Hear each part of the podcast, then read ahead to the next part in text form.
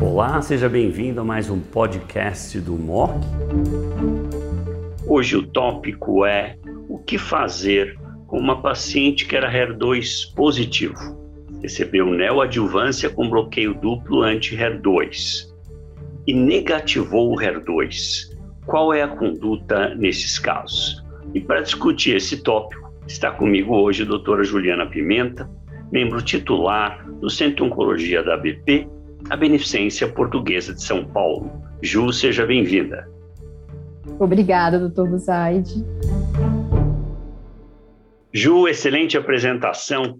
Eu acho que você sumarizou muito bem os dados do Catherine, que demonstram, primeiro, uma redução absurda de risco versus trastuzumab isolado, de 0,5, é 50% de redução. Dois, que esse ganho permanece mesmo naqueles, como o seu caso, que o HER2 fica negativo, que ocorreu em mais ou menos 9% dos casos.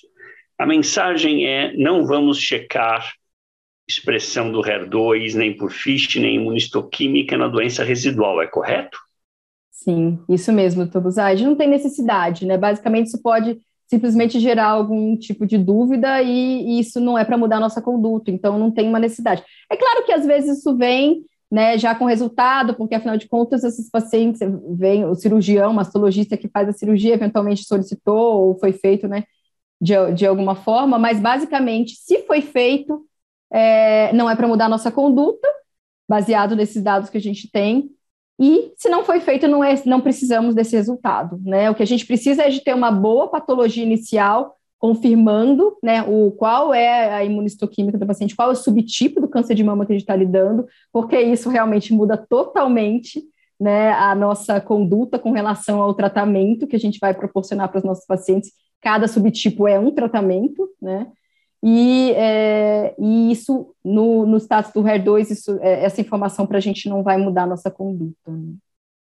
Muito bom, Ju. Então, vocês viram um sumário dos dados do Catherine, e que não devemos checar imunistoquímica ou FISH ou nenhuma outra modalidade na doença residual, porque não vai alterar o uso do TDM1 nesse contexto. Ju, obrigadíssimo mais uma vez, foi ótimo. Obrigada, Tobuzaide, obrigada.